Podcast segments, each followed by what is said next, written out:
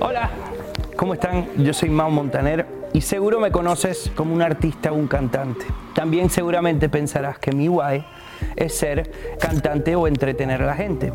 Yo también pensé lo mismo, pero la verdad es que entré en un proceso de buscar qué me hacía feliz y qué me hacía sentir pleno y descubrí que mi guay no tenía que ver con entretener al público. Me di cuenta que mi guay tenía muchísimo más que ver con ayudar a la gente a encontrar su propósito en la vida. ¿Por qué?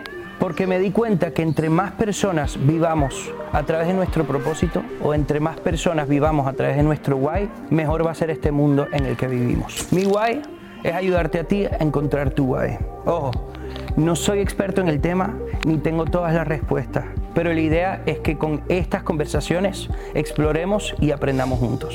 Esto es The Why Podcast. Tú vas hablando y pienso tanto en momentos que hemos tenido juntos, Sí.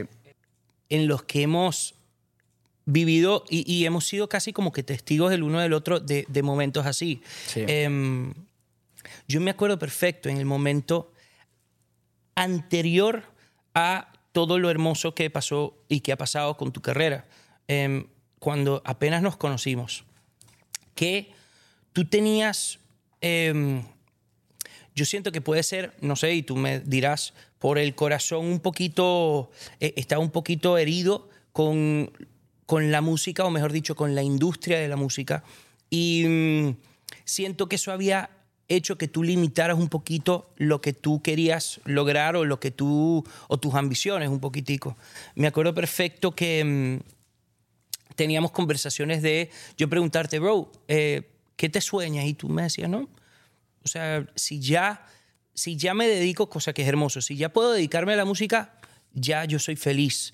Eh, pero le decía, no, pero tú vas a lograr tal y tal y tal cosa. Y tú decís, coño, yo no sé, bro, yo no, no, qué miedo.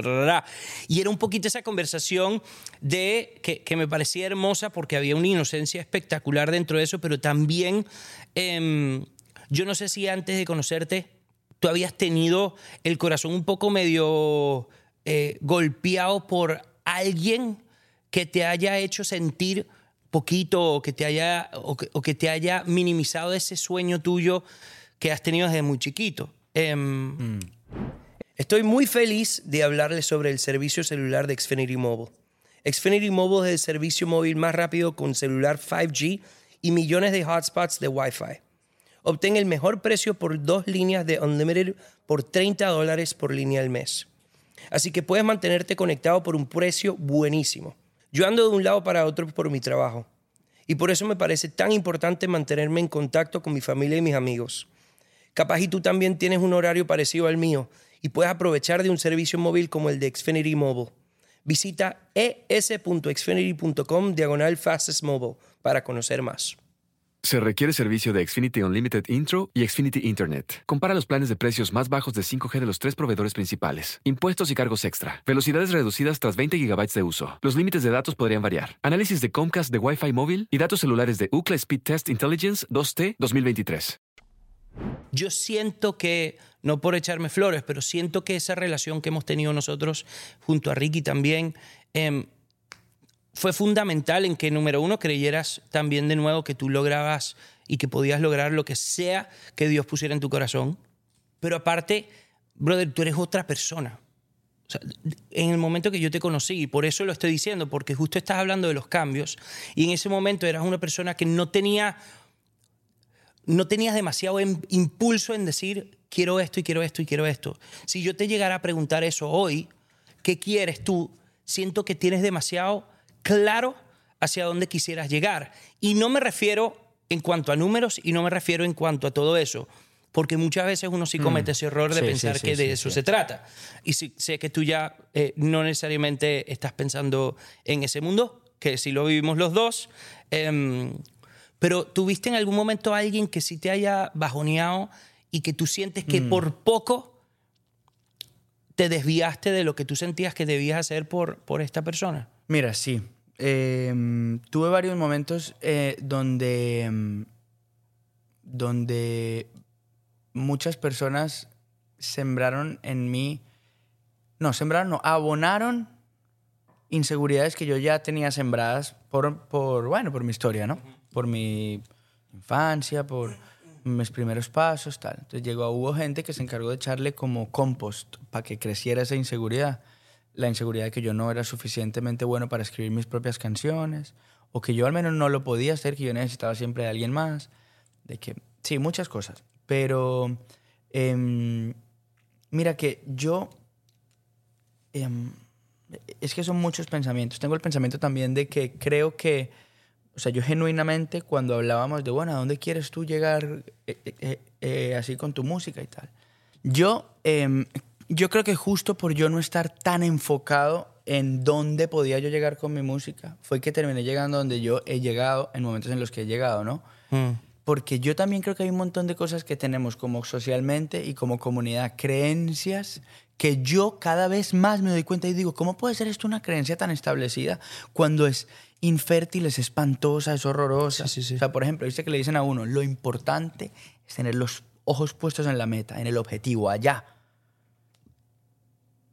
¿Será, marica? Yo creo que no. Ahora digo, no. Entonces llega alguien más inteligente y con un corazón más grande y dice, no, lo que importa no es allá, lo que importa es el camino hasta allá. Y uno dice,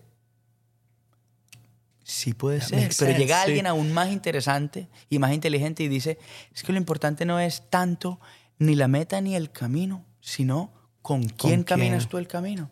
Dice uno, ay, pucha, yo creo que sí es como que por ahí. Algo en el corazón de uno dice, sí. Entonces, a mí me pasa, por ejemplo, o por ejemplo, creencias como la de nunca hay que tirar la toalla, la toalla nunca. O por ejemplo, nunca te rindas, sigue luchando, nunca dejes de insistir, nunca dejes de luchar, porque el mundo, el mundo es de los que, de los que no se rinden. Es como, no man, espera, espera, espera. Hay un montón de veces donde uno tiene que rendirse. Entonces a uno le dices, eh, a uno le dicen, eh, no te des por vencido. Y uno dice, "¿Mm, mm, ¿cuándo? Nunca. Yeah. Dicen, nunca te des por vencido. ¿Cómo que no, marica? Si hay unos momentos en los que uno debe darse por vencido. Darse por vencido es uno aceptar que hay unos momentos en que uno no ganó y que uno no está en la foto del podio ni cuando sale el confeti en el after video en cámara lenta. Los que hacen así tapándose de la champaña. mm, No es uno, a veces no es true. uno. Y todo bien. Y hay momentos en los que uno dice, ¿sabes qué? Hay que darse por vencido. Uno tiene que a veces darse por vencido. Sí, qué It's true. rico darse por vencido. Qué rico. No, porque nunca te rindas. Hay, una- hay unas veces en las que uno sí está bueno estar en la mitad de la carrera y decir, ¿sabes que yo tengo unas ganas tremendas de parar? De No, no no, no, no, no, no. No pares, no pain, no gain. ¿Qué? Es ¿Cómo verdad, así que no pain, no gain? ¿Quién, quién? La gente que escribió eso está muy triste, muy triste. Sí. Muy triste ahora. ¿Sabes qué, man? Si necesitas parar, para. Hay algunas que no son en las que sales tú en el podio. No dejes de disfrutar. Ay, qué rico suena esa, ¿no? No dejes nunca de disfrutar. Asegúrate de estar disfrutando lo que estás haciendo. Esa está más chévere que no te des por vencido. Mm. Hay algunos momentos en los que uno tiene que tirar la toalla. Que no te dé pena. Es más, hey, todo el mundo, mírenme, mírenme. Voy a tirar la toalla. Sí. La tiro. Que un, un aplauso para Camilo, que en este momento está tirando la toalla para darse un descanso. Eso está chéverísimo, man. brother. No sé, creo que me desvié del tema, pero, man, No. yo me he ido dando cuenta de que, de que yo quiero hacer lo que tengo ganas de hacer. Y eso me ha llevado a lugares inmensos, pero estoy listo a que me lleve a lugares mucho más chiquitos también. No tengo ningún tipo de problema. Quiero tener los ojos puestos en esa delicia de hacer lo que estoy haciendo. Eso te quería compartir, que lo pensé ahorita mientras lo decías, dije, wow, quiero soltar eso. Y me encanta porque estamos en una sociedad sin duda que está 100% basada en eh, que tantos logros, que tan lejos, que tan todo. Y, y muchas veces eso de tirar la toalla es lo que te permite darte cuenta de muchas otras cosas hermosísimas. Y de lo importante, o sea, porque muchas veces uno cuando para dice, ah, es que no se, te no se trataba de todo esto que yo pensaba. Pero si uno está tan ocupado y tan enfocado en la meta, como dices tú, en "Eh, tengo que llegar, ra, ra, ra", uno no tiene el espacio para pensar y para darse Sí. cuenta de las cosas extraordinarias que están sucediendo alrededor. Me encanta que venga de ti esto, porque eres un tipo que, que gracias a Dios ha logrado cosas hermosas con su música. Em, pero ¿sabes qué me gusta? Que, que cuando yo lo veo, o sea, podría parecer súper, ¿sabes? Inmenso todo, que sí lo es y todo es muy hermoso, pero tú siempre has estado tan enfocado en, en, en lo, casi como que en el néctar o, o- o lo que está detrás de eso. Tú tienes algo que siempre dices, corrígeme, el, el amor es la revolución. Revolución. Y al principio, te debo confesar, que al principio, cuando tú hablabas de la tribu y cuando tú, tú habla- hablabas de eh, amor, eh, ¿cómo es? Amor es la revolución. Sí, amar es mi Amar revolución. es mi revolución. Yo decía, cool, pero eh, what's the point? O sea, ¿cuál es el punto de esto? Si él, pues, ahí vienen estas canciones de Cami que están pegando ese palo y están, o sea, están partiendo porque él siente la necesidad de estar constantemente diciendo esto, de hablando de la tribu, de la importancia de lo que significa la tribu. La tribu no es un club de fans. Eso, eh, la tribu no es, bueno, la gente que escucha mus- mi música y punto. Porque sería demasiado chiquito y de de- sería demasiado mínimo a lo que yo siento que tú estás persiguiendo. Al igual que eh, toda la razón detrás de eso. Yo mm, más y más me di cuenta y más y más me fui eh, enterando de la importancia que siento que tú ya habías, cuando yo lo estaba buscando, tú ya lo habías entendido. Y era que, pues sí, a nosotros nos tocó y, y gracias a Dios tenemos la fortuna de vivir de lo que amamos, que es hacer música. Pero que al mismo tiempo tú te diste cuenta que tenía, que, que había más, que no, es, no era solamente pues cantar y escribo canciones y qué cool, sino que esa plataforma que gracias a, a la música que Dios nos permitió tener, oye, que there's more, que Sí, hay sí, mucho sí, más sí, sí, sí, y sí, que sí. había una responsabilidad no con nadie, sino contigo mismo de, de- de- de comunicar algo que para ti era importante. Sí. Cuando tú estabas haciendo o pensando en todo esto de lo de amar es la revolución o de lo de la tribu, ¿tú estabas pensando más en la gente que ibas a impactar o tú estabas pensando más en ti Mira, Mau, em, como parte de esta tribu y como parte de esta persona that needed this, o que Sí. necesitaba esta gente? mira. Como em, comunidad. Es que es recompleja la, la respuesta que yo te puedo dar a eso porque es que tiene un montón de aristas y una de ellas es el ego. Ujú. El ego es una de esas cosas que con la que yo me mantengo como en batalla todo el tiempo, ¿no? Porque lo tengo muy observado, mi ego. Re claro lo tengo. Porque es inmenso, mi ego es inmenso. Y quiere ser más grande cada vez, pero claro, yo no soy mi ego. Yo tengo un ego. Eh, eh, eh, eh, como que I've gathered un Sí, sí, ego. sí. O sea, yo he acumulado un ego, pero no soy yo, ¿no? Pero lo tengo muy observado porque tal. Entonces, Mau, una vida viendo qué tan lejos puede llegar uno, a ver si algún día le dan un montón de premios, si las canciones tienen más sonadas que otra canción, en la que de repente llegas y te regalan el y te dan el Grammy y te dan la otra cosa, una vida en la que todo se trate de ver qué tan lo máximo eres, es aburridísima. Y también que claro, mi ego también un poco, pero también mi sentido de trascendencia tiene una batalla enorme con la pregunta de, bueno, esto que estoy haciendo, ¿qué tipo de impacto tiene en el tiempo? Ujú. Porque, porque hay cosas que son pasajeras y hay unas que no son tan pasajeras. Entonces de repente yo me preguntaba, de todas estas canciones, parce, cuando esas canciones dejen de sonar, ¿qué cosa verdaderamente ha sembrado uno en la vida de la gente que sea transformadora y trascendental?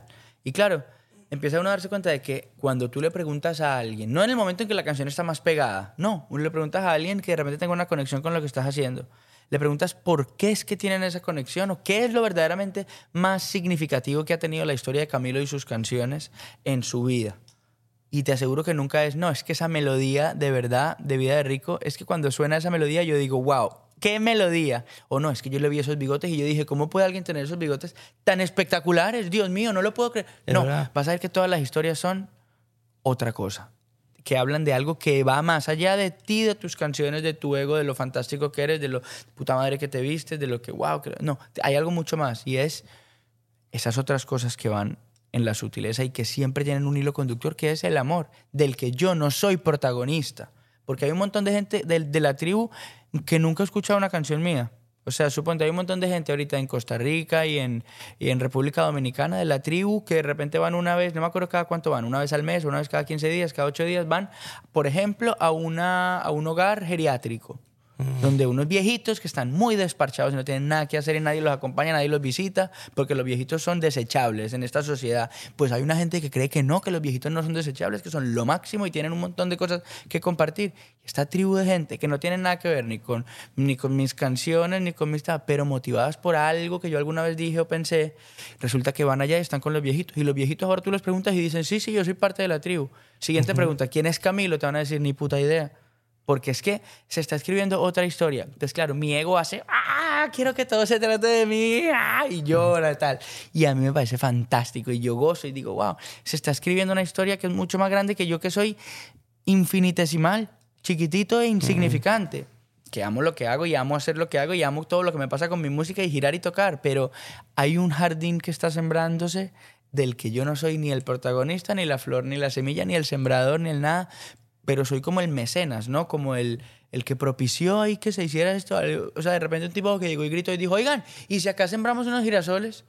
sí, sí, sí, pero ¿quién dijo eso? Y yo me hago así para atrásito y esa gente sembró los girasoles y es un lugar hermoso. Y lo veo crecer, qué dicha, pero no soy el protagonista. La tribu tiene, mi guay como artista tiene mucho más que ver con la tribu que con mis canciones, te digo. Yo sé que sí.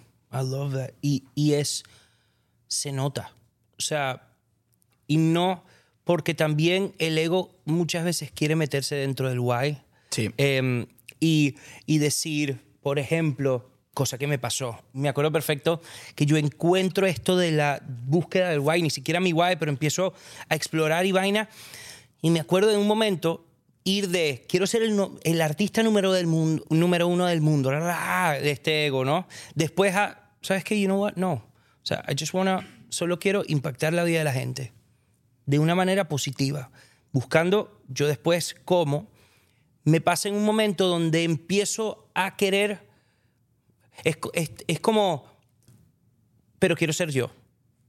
¿Sabes? Quiero impactar la vida de la gente, pero, pero quiero, que sea, quiero ser yo, directamente. Millones de personas. quiero ser yo quien lo tenga. ¿Quién lo, quién el lo ego, hace? El ego espiritual, perro. Que Entonces sí es, muy más fuerte. peligroso. Y tuve un momento, creo que te lo conté, si no te lo cuento ahorita, y es, me acuerdo perfecto, yo tenía un pana que, que gracias a Dios, o sea, un tipo que le va muy bien, que se dedica a algo parecido a lo que nos dedicamos tú, eh, tú y yo, que estaba pasando por un momento difícil y, y, me pidió que orara con él antes de un momento muy, muy importante para él.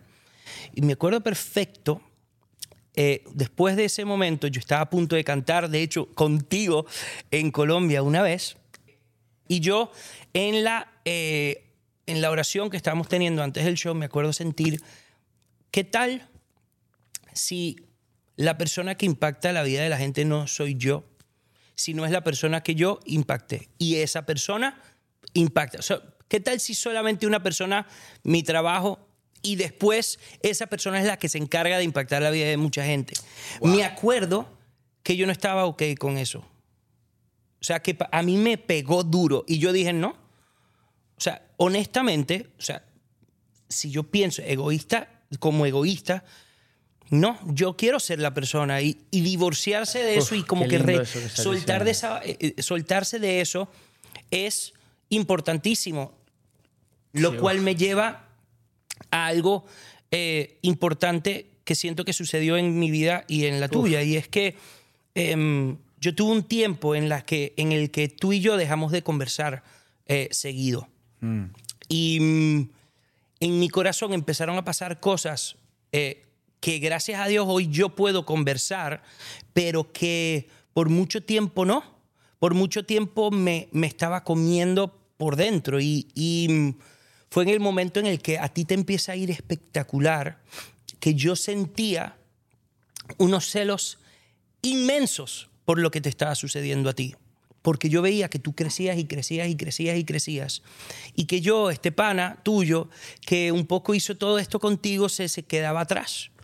Y que sentía em, que ya tú no ibas a tener, número uno, interés en seguir relacionándote conmigo, porque ya tú habías pasado a otro nivel, sino que aparte también...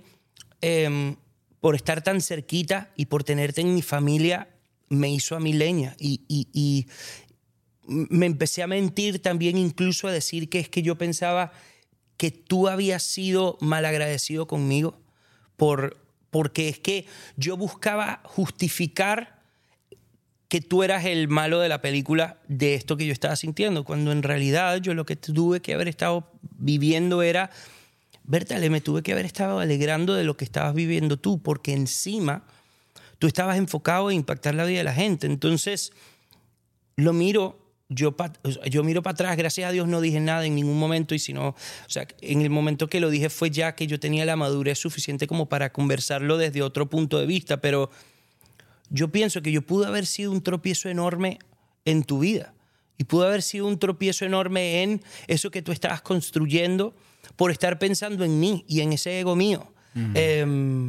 Esa conversación que tuvimos tú y yo, Uf.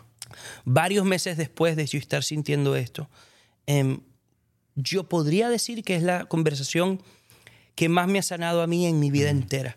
No solo por eso, sino por muchas otras cosas que siento que se, se salieron de ahí. Yo quería tocar este tema porque para mí fue uno de los momentos más difíciles de mi vida. Yo, eso empezó a regarse dentro de otras áreas de mi vida. Ese, esa molestia eh, no era odio, pero sí era unos celos y una envidia enorme que estaba en- un poco como envenenando otras Sí, áreas de sí, mi sí, vida. sí, sí. Sí, Los servicios de Xfinity Mobile se encargan de mantener a sus clientes conectados. Yo valoro la conexión que tengo con mi familia y amigos, pero durante esta temporada, cuando más personas se están quedando en casa enrolladitos en cobijas, estoy reflexionando más sobre la importancia de usar tu celular y hacer el esfuerzo para mantenerte conectado con tu comunidad. Visita es.xfinity.com diagonal fastest mobile para conocer más. Se aplican restricciones. Se requiere servicio de Xfinity Unlimited Intro y Xfinity Internet. Compara los planes de precios más bajos con 5G de los tres proveedores principales. Impuestos y cargos extra. Velocidades reducidas tras 20 GB de uso. Los límites de datos podrían variar. Pero mira lo que yo pienso, Mau. Me encanta que estés diciendo eso. ¿Por qué? Porque son muy pocas las personas que son capaces de hablar con honestidad Mm. de este tipo de cosas. Porque hay cosas que están debajo del, del tapete que son como el elefante en la habitación y nadie habla del elefante en la habitación, pero ahí está. Y todos nos hacemos el que no lo estamos viendo. Sí. Y es muy importante porque tú eres una de las personas más amorosas que yo conozco en la vida. Y tú eres una de las personas con el corazón más limpio que yo conozco en la vida. Con una transparencia y una belleza. Y, y verte a ti diciendo, ¿sabes qué? En tal momento a mi mejor amigo yo sentí muchos celos y mucha envidia. Y te lo digo, que importante que lo digas porque todos nosotros acá y la gente que está viendo en su casa lo ha sentido, pero nadie lo dice. Y se lo preguntan en una entrevista, ¿tú has sentido celos o envidia por algo que está logrando alguien? No, yo la verdad no, yo la verdad trato de enfocarme en mi camino. Paja, paja, porque todos... mentira. Esta- es mentira, porque cuando tú me contaste eso que estabas, porque nosotros tuvimos un tiempo en que estuvimos distanciados. Sí. Y cuando nos Y sentamos haciendo un un, día... background a la gente importante, si hay alguien con el que yo hablo de cosas heavy y de, y de Sí. aunque me sea difícil decírselo, es Sí, con Camilo. O sea, yo, yo contigo te digo las cosas más pesadas de mi vida porque primero me Sí. da nervios cuando te Sí, lo voy a contar sí, porque sé que you want better for me. Yeah. O sea, que quieres... O sea, que pien- no es que me vas a juzgar, sino porque sé que, te- que tú vas a sacar lo mejor de mí. Sí, sí, sí. Continúa. Pero bueno, sumando a eso, claro, por otra situación, que es otra historia, en un momento re difícil que era un momento en el que yo estaba pasando en un momento muy complicado de mi vida, y tú, siendo ese apoyo que aunque estábamos en un momento así, tuve la oportunidad de decir, Mau, te necesito, y tú dijiste, mi amigo Cactus dijo, aquí estoy, aun cuando habíamos sido re malos en regarnos mutuamente por todo ese tiempo. Y cuando dijimos, ¿qué pasó que estábamos tan alejados y no se hablaba? Tú fuiste el único que fue, eh, fue capaz de levantar la mano y decir, ¿sabes qué? Esto está pasando y mi corazón, por mi corazón está transitando algo que no soy yo, pero que yo he acumulado, que se llama esto y esto. Y para mí fue liberador porque yo nunca habría sido capaz de decirte, pues Mau, Gracias por decirlo porque sabes qué, cuando tú y yo estábamos escribiendo canciones en un estudio, comiendo un sándwich y durmiendo, yo en tu cuarto levantándonos ahí a montar bicicleta, a llegar al estudio para escribir canciones para otros artistas y no había pasado nada con tu carrera ni nada con la mía y de repente con la carrera tuya empezaron a pasar cosas fantásticas y llegaba una sesión y tú decías, no, no, pero ahí les mando acá mi de repente que él sí está más desocupadito, yo tengo que, cosas muy importantes que hacer. y claro, yo empecé a acumular también unos, sí, eh, celos o envidia. Yo decía, pero este huevón, ¿cómo así? claro, porque yo los veía a ustedes viajando, tocando, haciendo, y yo estaba en el estudio sentado con no sé quién, haciéndole café a no sé quién mientras hacíamos una sesión, y yo decía, pero, pero tan huevón. Y empecé a generar una vaina que me generó una, ¿sabes qué? En vez de conversar, lo dije, ¿sabes qué? No pasa nada. Yo Eh, sí. ¿Sabes qué? No pasa nada, no pasa nada, no pasa nada. ¿Todo bien? Hola, Mau, ¿todo bien? Todo bien. Todo bien. Sí. Y qué importante, cuando tú lo dijiste, dije, wow, la valentía de alguien ser capaz de decir, ¿saben qué, marica? Tengo rabia, tengo envidia y tengo celos. Uy, pucha. Y yo puedo hacer, sí, Mau, bueno, te perdono. Uh, o puedo decir, ¿sabes qué, marica? Yo tengo rabia, tengo envidia y tengo celos. Y nos dimos un abrazo y lloramos, Lloramos como no está escrito, tiempo, Mauricio. Lloramos y desde ese momento nuestra relación se convirtió otra vez en... ¿Por qué? Porque no nos identificamos con el sentimiento, sino que lo expusimos. Man, siento esto. Y sabes que yo te admiro el triple por haber sido capaz de... Y, me, y, y te volviste y sigues siendo y cada vez más has sido una figura de... Es una figura aspiracional en mi vida y quiero ser cada vez más como tú por tus defectos más que por tus virtudes. Porque las virtudes las tienes y son verdaderamente, Mau, tú eres un tipo muy especial. Pero Claro. saber que este tipo tan especial, o tal vez el tipo más especial que yo conozco, siente, siente rabia, envidia y celos también como yo, marica. Lo amo más, quiero hablar más con él, estar más cerca. Así que gracias por tocar esos temas. Y ¿saben qué? Háblenlo, marica. Sí. O sea, si tienen a alguien con el que no han hablado algo, ¿saben qué? Sean esa persona valiente que es capaz de decir, ¿sabes qué? Vengo sintiendo esto. Desde acá, porque es muy fácil decir, Mau, ¿sabes qué he venido sintiendo? Que tú tienes rabia, celos y envidia. Muy jodida esa conversación y es la que tiene todo el mundo. Sí. Pero la otra es decir, ¿sabes qué, marica? Yo he sentido esto. ¿Y sabes qué es eso? Una puerta abierta para que la otra persona diga, ¿y sabes qué he sentido yo? Esto. Es, es Tú una eres un profesor de vulnerabilidad- man. Tú lo una- eres. Te amo. Es una vulnerabilidad. ex- yo creo que ese es el momento más vulnerable que yo, uno de los más que he sentido yo en mi vida, porque mucho más fácil decir, eh, perdón porque la cagué. Claro. O sea, eso es como que fácil, pero el decir, admitir, especialmente en un mundo en el que vivimos nosotros de esto de la música, para un artista decir, hey, tengo celos porque tus números son más arrechos que los míos, tengo envidia porque tú estás logrando cosas que yo siempre me soñé, complicado. Yo quisiera ver a más gente de mi industria haciendo eso, porque te lo juro que liberaría, más allá de por lo que suceda en la vida de esa gente en cuanto a sus carreras, yo te digo que desde ese momento yo soy un tipo más pleno. Mau, qué importante eso. El Y otro día soy le más dije... pleno viéndote a ti, porque yo veo todo lo que logras tú y, y me acuerdo de lo que yo trataba de hacerte ver antes cuando tú no lo veías. Y es que ¿sabes cuál es el chicharrón? Que los monstruos crecen es en el silencio. Si tú tienes envidia y te la callas y te la tragas, te intoxicas tú solito y crece, crece, crece, crece. El momento en que tú dices, tengo envidia, el monstruo se desinfla porque es que la envidia no existe cuando tú lo dices en- a voz afuera. O sea, en cuanto tú lo nombras, se desaparece. Sí. Es como el mal humor. Cuando tú estás de mal humor y te dicen, ¿qué te pasa? Y tú dices, nada. Uf, nada, nada, no me pasa nada. Bueno, ok. crees ese mal humor. Cuando te digan, ¿qué te pasa? Tengo muy mal humor, me desperté hoy con muy mal humor. El mal humor, ¿sabes qué hace?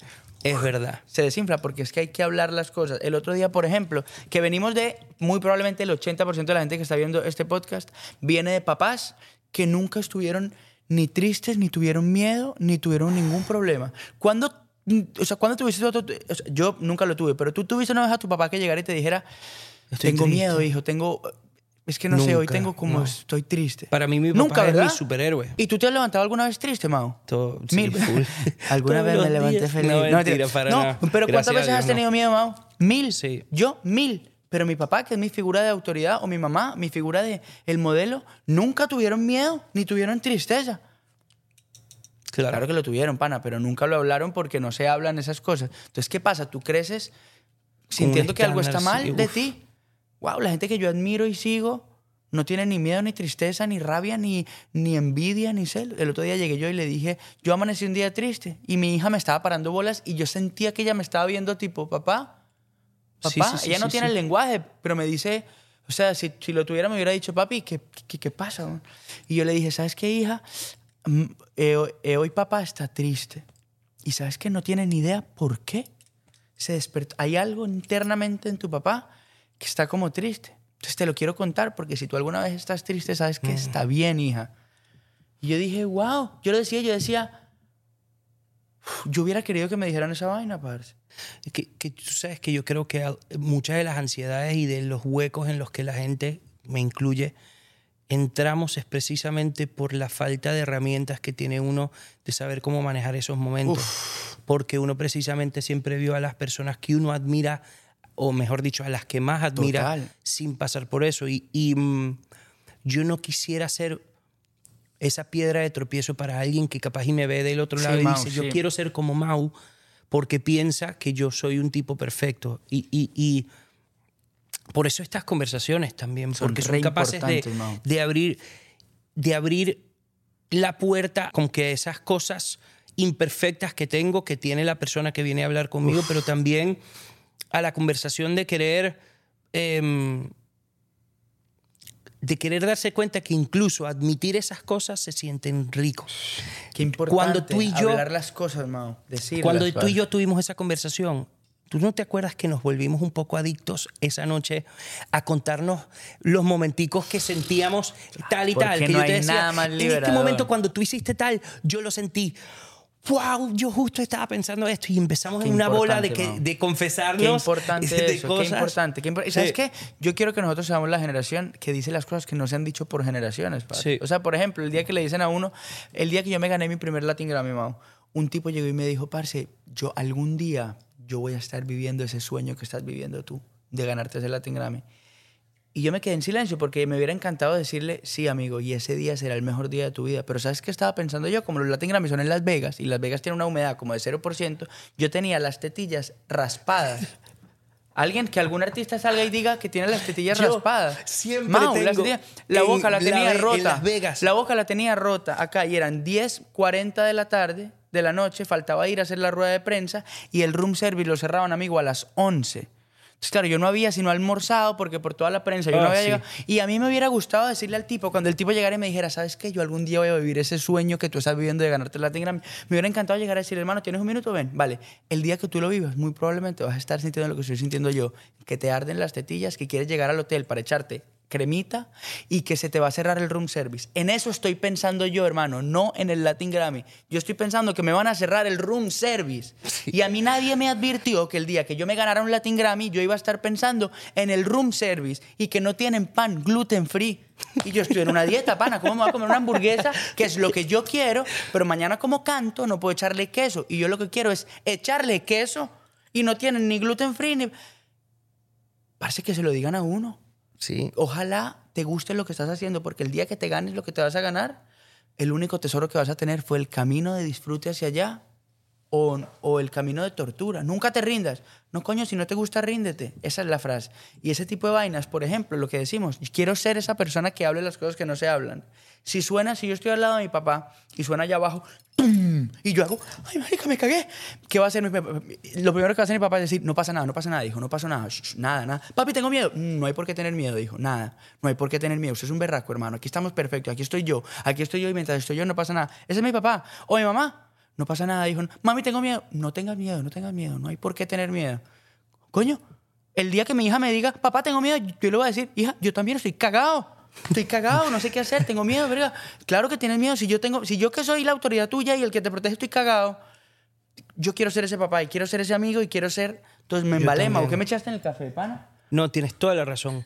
Tú eres ese amigo para mí. Y, y- y yo quiero tratar de ser eso para ti también. Yo siento que mm, uno puede ser la razón por la cual esa persona que uno tiene al lado continúa, como uno también puede ser la razón por la cual esa persona em, no continúa en lo que siente en su corazón Sí, que es sí, importante. sí, y yo quisiera siempre ser eso para ti, como tú lo eres para mí. Em, yo estoy muy agradecido contigo, no solo por haber estado aquí, em, estoy agradecido porque siento que tenía algo preparado yo de, de hacerte miles de preguntas que para mí eran importantes porque me dan curiosidad, pero estoy tan entregado en que Dios tiene el control de todo esto que me dejo llevar y me dejo llevar sí, porque sí, sí. esto no se trata de que este podcast se convierta en algo que millones y millones y millones de personas lo vean.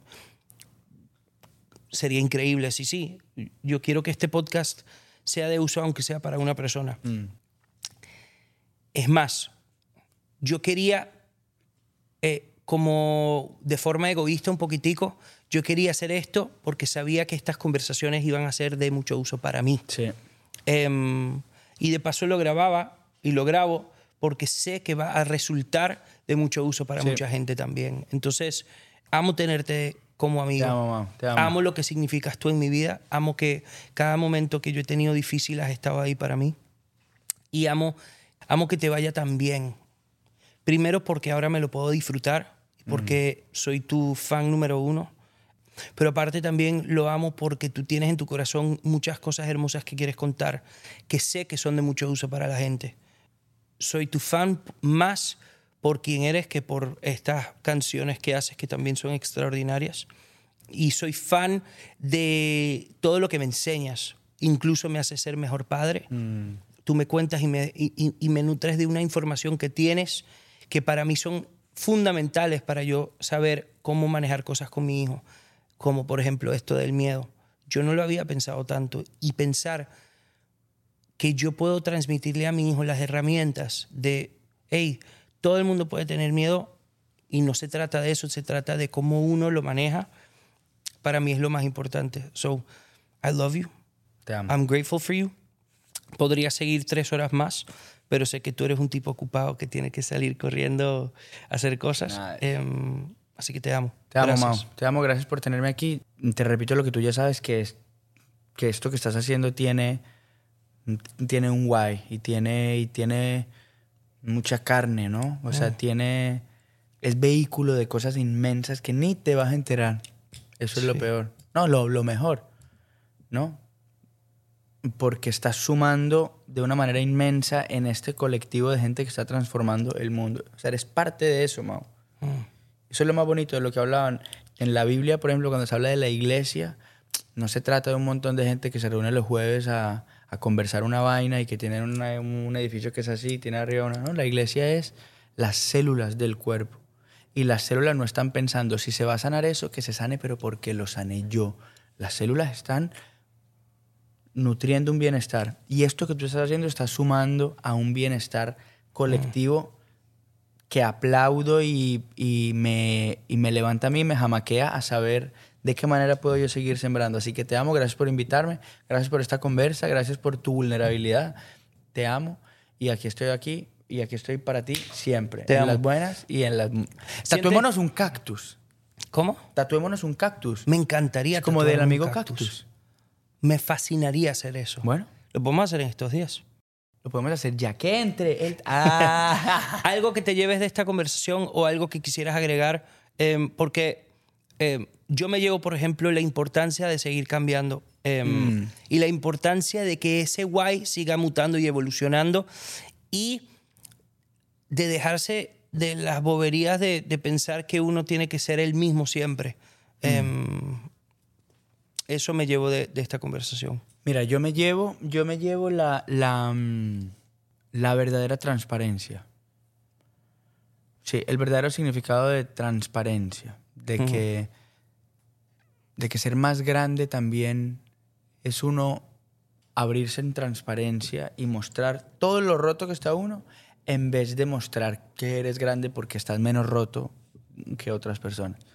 Me gusta eso, me gusta la idea de empezar a decir y hablar las cosas que están ahí underground, que uno no nombra por ego, por miedo, o por, o por heridas que uno tiene de insuficiencia, de rechazo, Sí. y empezar a nombrarlas, a conjurarlas, parce. La historia de conjurar los demonios. Un demonio se, se le vence conjurándoselo, llamándolo por su nombre. ¿Viste esas películas de Sí, miedo? sí, Yo me acuerdo sí, cuando estaba chiquitico. De repente tú no podías, la película del demonio que estaba metido en la niñita esa era que tú no puedes conjurar ese demonio a menos que sepas su nombre, perro. Entonces ahí llegaba el exorcista y decía, ¿cómo te llamas? Y decía, ¿cómo me llamo? No, ¿cómo nos llamamos? Porque somos múltiples demonios. ¡Qué miedo! Pero marica, el día que tú sepas el nombre de ese demonio lo puedes nombrar. Así que busquemos adentro y digamos, ¿sabes qué, parce? Envidia es lo que yo estoy sintiendo. Lo agarras, lo metes en el tarrito, así como en Dragon Ball. En Dragon Ball la primera, que metían el Sí, cosito sí, en el coso este, ¿saben? Ajá. Bueno, hay que saber conjurarlo y se conjura nombrándolo. Así que yo me llevo de esto nombrar esos demonios. ¿Sabes qué siento acá? miedo, tengo miedo, tengo tristeza, estoy cagado, cagado, cagado, cagado, cagado. Estoy aburrido, tengo impaciencia, ansiedad. Nombrarlo y ser específico. Celos, envidia, es diferente. Tengo esto, esto. Me llevo eso, Mau. Gracias, bro. Te amo. I love you.